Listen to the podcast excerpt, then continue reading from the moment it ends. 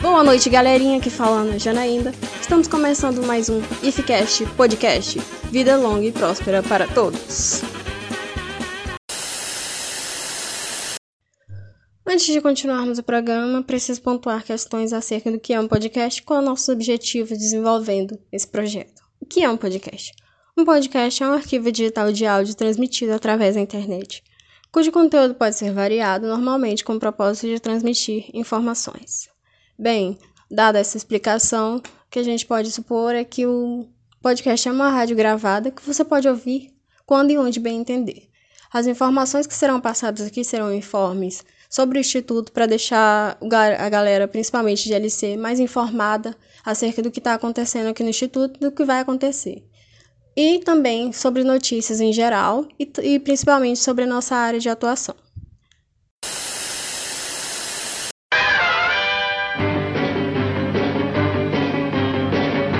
Está começando o Giro de Notícias. Bem-vindos ao Giro de Notícias Ificast. Consoles terão taxa de importação dos Estados Unidos a partir de dezembro. A administração de Donald Trump anunciou que os consoles de videogames terão, serão isentos de 10% da taxa de importação até 15 de dezembro. A taxa se deve a uma guerra de comércio entre os Estados Unidos e a China.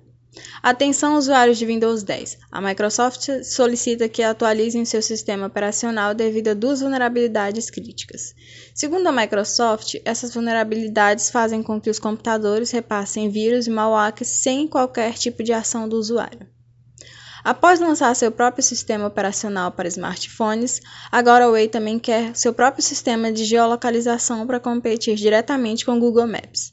A empresa informou que ao site China Daily que a novidade irá se chamar MapKit e fará parte do conjunto de outros aplicativos do conjunto Way Mobile Services. Motorola One Action chega ao Brasil.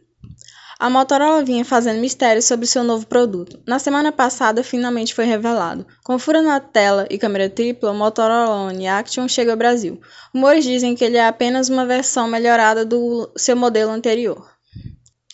Samsung está desenvolvendo uma bateria de grafeno para os seus próximos celulares. Segundo Evan Blass, conhecido por revelar informações antes do lançamento dos smartphones, essa nova bateria supostamente carregaria em meia hora e seria uma substituta para os, as baterias de lítio. A expectativa é que a novidade chegue ao mercado entre 2021 e 2020. Agora um pouco sobre o mundo da música. Na quarta-feira passada, 14 do 8, a banda Metallica anunciou a sua nova turnê mundial, World World. O grupo passará primeiro em Santiago e Buenos Aires. O encerramento se dará no Brasil nessas seguintes cidades: Porto Alegre, na Arena Grêmio, Curitiba, no estádio Couto Pereira, São Paulo, no Morumbi e Belo Horizonte, no Mineirão. Agora um pouco sobre séries. Segunda temporada da Maldição da Residência Hill promete ser mais assustadora que a primeira. Mike Flanagan fala sobre as preparações para o novo ano da série, que adaptará histórias de fantasmas de Henry James. Joaquim Proemix, o novo Coringa, diz ter assistido vídeo de pessoas sofrendo de riso patológico, uma desordem neurológica que faz com que as pessoas deem risadas incontroláveis. Netflix anuncia série sobre o Japão medieval.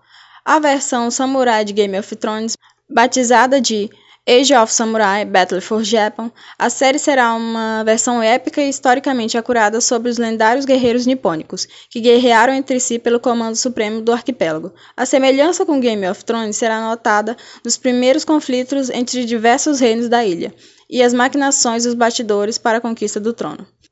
E agora uma boa notícia. Cientista garante que colisão de asteroide com a Terra é 100% certa. A presidente do, 600, do B612 Foundation a cientista Deborah Remy tem certeza de que um asteroide está em rota de colisão com a Terra, porém não se sabe o quando.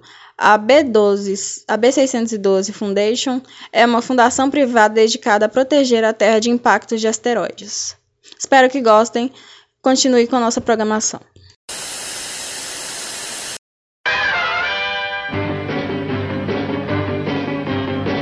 Entrevista com convidado Bom, eu sou o professor Gelson André Schneider. Eu vim do interior Santa Catarina, nasci em 87 e com 10 anos de idade meu pai teve uma brilhante ideia de sair de Santa Catarina e morar no Pará, na cidade de Tailândia. E aí com, com o passar do tempo eu tive essa experiência cultural interessante e de sair de um, de um local onde a cultura é diferente para outra totalmente diferente. E eu queria conhecer outro lugar e acabei com 17 anos indo morar para Palmas, aqui no nosso querido Tocantins. E lá iniciei o curso de Ciência da Computação. E em 2006.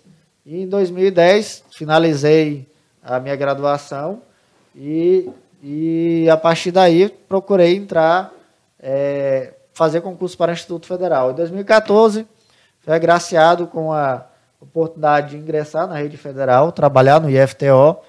E em 2014, outubro de 2014, novembro de 2014, vim para o Campus Colinas Tocantins, nossa querida cidade aqui. E desde então trabalho aqui na, no IFTO Campus Colinas. Fiz a bacharel em Ciência da Computação, sou mestrando em computação pela Universidade Federal Fluminense, em Niterói, e sou professor dos cursos técnicos de informática, licenciatura em computação, e a gente sempre está por aqui conversando, trocando a ideia e fazendo nossa sociedade evoluir. É, boa noite, pessoal. Aqui é o nosso programa piloto do IFCast Podcast, então podem acontecer erros inevitavelmente. O assunto que a gente vai abordar hoje é sobre como que a tecnologia e as ferramentas tecnológicas influenciam no nosso dia a dia, principalmente referente à segurança. Recentemente, é, houve notícias que o Facebook e a Google é, vazam nossos dados constantemente. A Microsoft também é adepta dessa prática. Sobre isso que vamos conversar hoje, referente principalmente à nossa segurança como usuário. É, vamos fazer perguntas para o professor Schneider sobre isso. É, primeira questão. Como que isso influencia na nossa vida? Questões de que quando a gente está no Drive, quando a gente está no nas nossas várias ramificações de conta Google, eles pedem autorização para estar tá nos nossos no nosso dispositivo e ter completo acesso a isso. E... Então, boa noite. É, antes de tudo, antes de a gente falar sobre mídias sociais, redes sociais, é, os nossos, nós somos dados, ou seja, quando você faz uma compra no supermercado, faz uma compra no cartão de crédito e faz uma compra na farmácia, essas empresas capturam essas informações de, de consumo nossa. Por exemplo, quando você vai aqui na Americanas em Colinas, a primeira coisa que é feita quando você vai passar no caixa, eles solicitam que você digita seu CPF. Isso quer dizer o quê? Eles não estão colocando seu CPF lá à toa para saber quem comprou aquilo mas para definir um padrão de consumo. Então, em pouco tempo, provavelmente você vai receber é, no seu e-mail ou nas redes sociais alguma propaganda da, da Lojas Americanas oferecendo algum produto, que você tenha comprado algum produto semelhante. Então, essa, esse uso dos nossos dados já é feito de algum tempo. Porém, há, alguns anos, é, a gente tem visto isso de uma maneira muito mais, é, digamos, forte, através das redes sociais. Por exemplo, o, o Facebook hoje é, ele consegue ter informações nossas, por exemplo, sobre o nosso perfil, quem é você, qual o seu padrão é, de consumo, ou até seu padrão intelectual, com 50, 100 cliques que você dá, ele já, o algoritmo do, do Facebook já consegue traçar seu perfil. Então ele consegue colocar propaganda, é, direcionar você para determinados conteúdos e assim vai indo. É, então existe um, um, ditado chamado livro de areia, que isso quer dizer que quando você clica num link, aquele link te abre para vários outros links. É como se fosse um livro no qual, no qual cada página abre, é, são vários outros livros. Então, quando você começa a navegar em rede social e aparece, começa a aparecer aquele conteúdo para você, aquele conteúdo é direcionado para você. Então você começa a gostar daquele conteúdo e acaba é, navegando ali na, na rede. Com relação às informações do Google, do Google, é hoje, se você não quiser que seus dados sejam de, de certa maneira expostos, no sentido de que o Google tem esses dados, existe apenas uma maneira. Você não está conectado com o celular, com e-mail, com tecnologia nenhuma. Por quê? Hoje, com o Google, é, algumas ferramentas do Google, é, se você for ver no seu celular, você tem gravações do seu dia a dia feito no celular. E o que, que são feitas com, com o que, que é feito com essas gravações? Não cabe, cabe a mim é, analisar essas informações.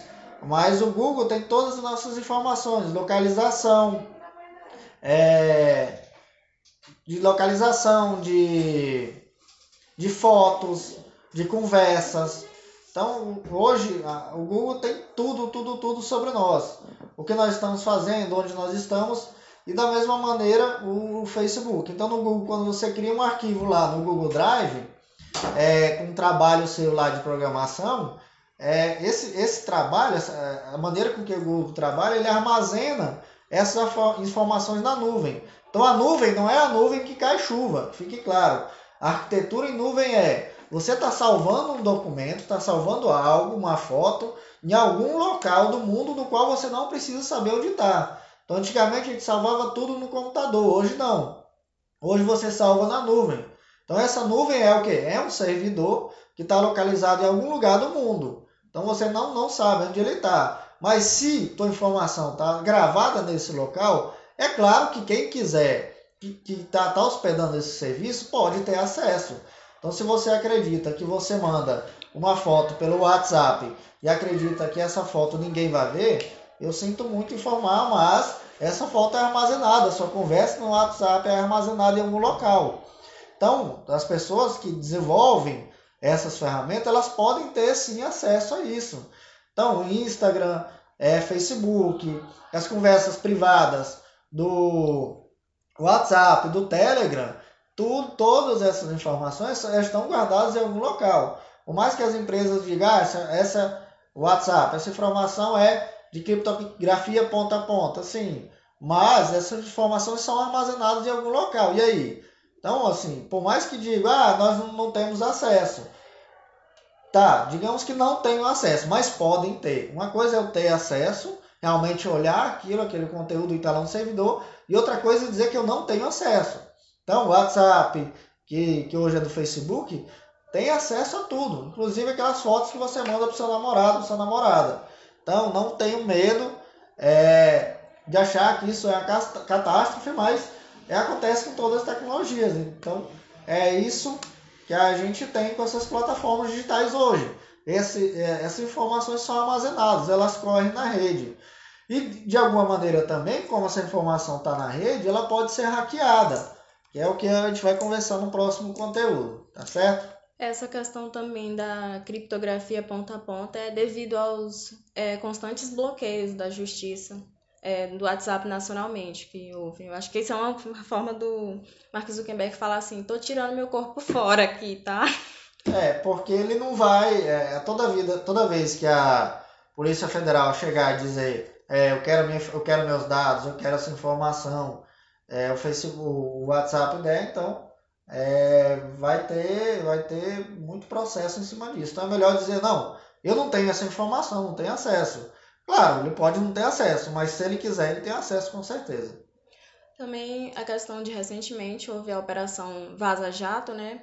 E que se nota é que as pessoas elas têm uma grande revolta em relação a hackers, a pessoas que vêm e elas espalham essa informação como se não houvesse legitimidade naquela ação, em sentido do que tinha sido escondido.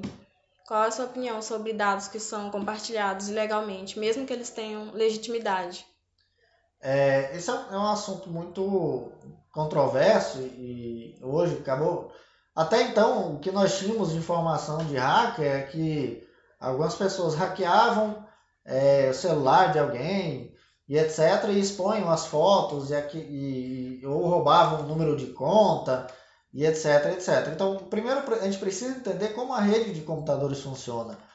Hoje é como se fosse um encanamento. Eu tenho a, a distribuidora de água que, que, que, passa com a água na, nas casas e tem gente que acaba roubando aquele um pouco de água ali. Então, se você é, faz isso, então as pessoas têm acesso à água. É como aos dados. Existem algumas pessoas com, com determinado conhecimento que conseguem fazer isso. Agora, não, não cabe a mim, é, enquanto professor de FTO, entrar nesse, nessa discussão. Eu tenho minha posição, é, minha posição pessoal, que, assim, nenhum de nós gostaríamos de ter nossos dados expostos.